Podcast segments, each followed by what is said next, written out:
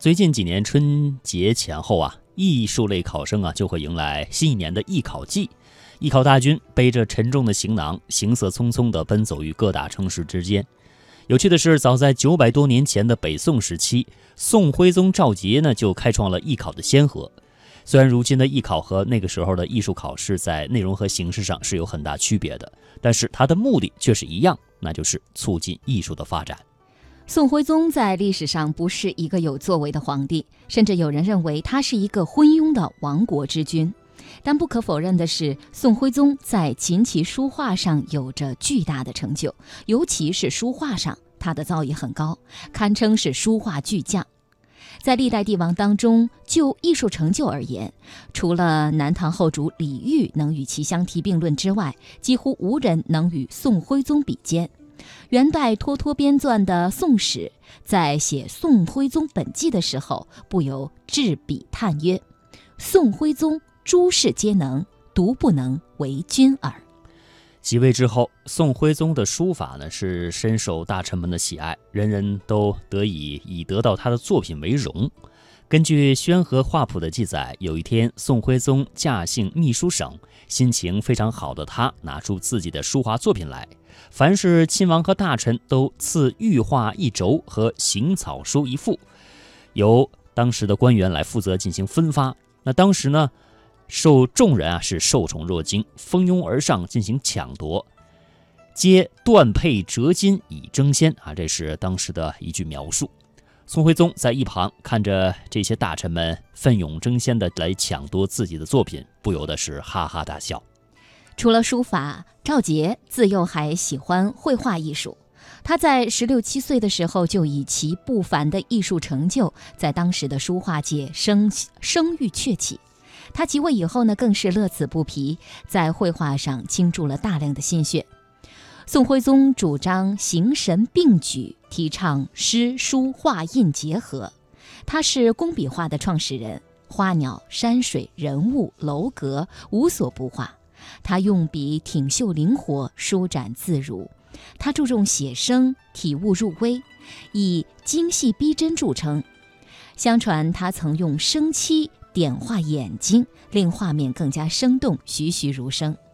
宋徽宗的画自成院体，备受当时人的推崇。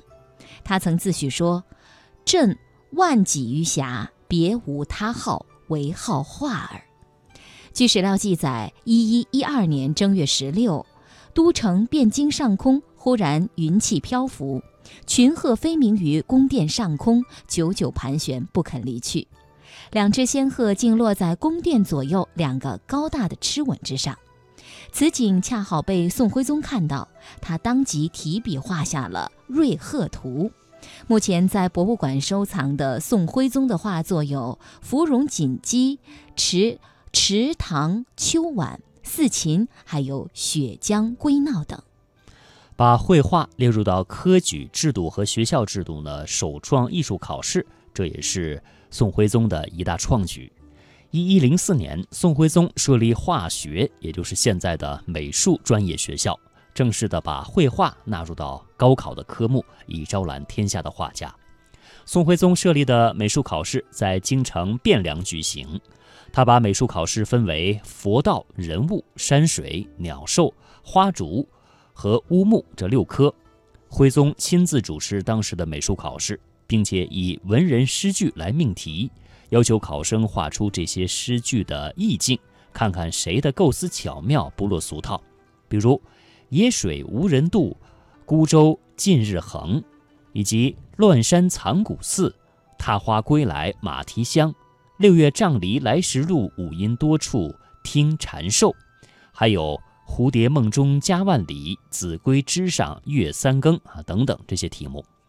有一次，宋徽宗以嫩绿枝头一点红，动人春色不须多为题，举行了美术考试。那大多数考生呢是着意于在花卉上，呃，装点春色，画的万紫千红，春意盎然。尽管是画得惟妙惟肖，但是徽宗看后都摇头表示不满意。唯独有一个人构思巧妙，画远处绿荫掩映的楼亭，一个红衣美女呢凭栏而立。准确地体现了闺中少妇因春色撩人却耐不住思春的心境。画中用红妆一点，渲染出诗句描绘的色彩；用人点题，把色彩和人的感情糅合在一起，更加接近诗中丰富的含义。宋徽宗看后是大为赞赏，把他重为魁首。那么还有一次，徽宗是以“竹索桥边卖酒家”作为美术考试的题目，让考生来画。许多考生都画了酒店，而以小桥流水、竹林作为陪衬，没有表现出“所”字的意境。只有李唐独出心裁，画了一湾清清的流水，一座小桥横架于水上，桥畔岸边，在一抹青翠的竹林中，协调出一副酒联，迎风招展。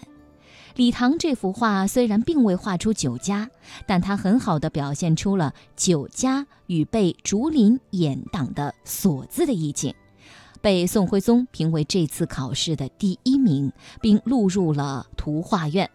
后来呢，李唐也成为了北宋的著名画家。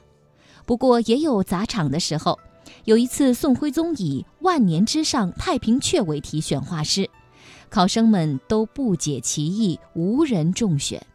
后来内侍解释说：“万年之冬青木也，太平雀是贫家鸟也。”当时呢，凡是被录取进入画院的画家，除了学习绘画之外，还要兼习说文、尔雅、方言、市名等一些其他的课程。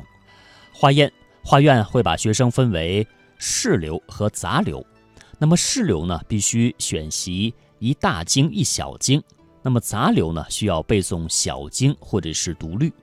宋徽宗这样进行美术考试，是有利于培养画家的艺术想象力和创作技巧的。